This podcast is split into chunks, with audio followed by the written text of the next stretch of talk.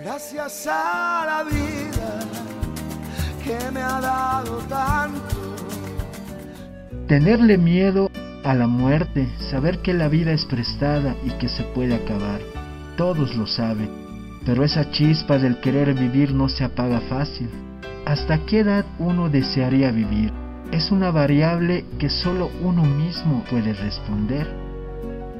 Por esa razón, la Fuente Ciudadana salió a las calles de La Paz en busca de esa respuesta. ¿Usted hasta qué edad desearía vivir?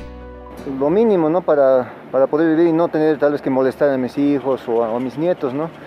Eh, a la edad que ya sea muy dependiente tal vez de otros, sí, ya me gustaría hasta ahí nomás llegar, ¿no? 60, 70. La verdad me gustaría vivir hasta los 100 años, porque mi abuelita ha vivido hasta ese tiempo.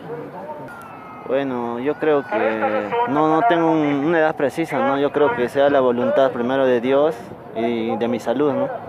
Yo creo a partir de los 85. 85 85 años. Hasta los 65, porque más adelante ya, ya no podemos hacer nada, no hay, digamos, fuerza. Ah, yo creo que lo más adecuado llegaría a ser a los 75 a 80 años. Ah, hasta los 100 años. Pero ¿por qué escogemos esa edad para ponerle fecha de vencimiento a nuestra vida? Si pasando los 60, 65, ya no tenemos la misma fuerza, ¿no? Para seguir eh, así trabajando y la misma población ya no da trabajo a la gente mayor.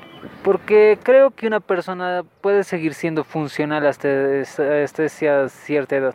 Porque uno cuando está de cuatro pies ya no puede ni andar es para los hijos y uno mismo eh, también se siente pues, mal eh, con, los hijos porque los está incomodando, les hace problemas. Eh, para ver, digamos, la tecnología, cómo avanza, si llegamos a la Luna, a Marte o más que nada para ver el desarrollo de la humanidad.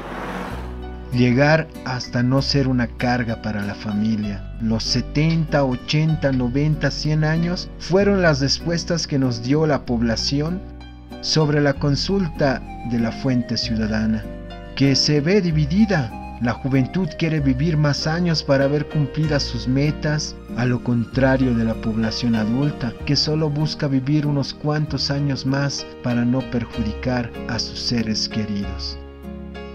Para la fuente ciudadana, Israel Hurtado. Gracias a la vida que nos da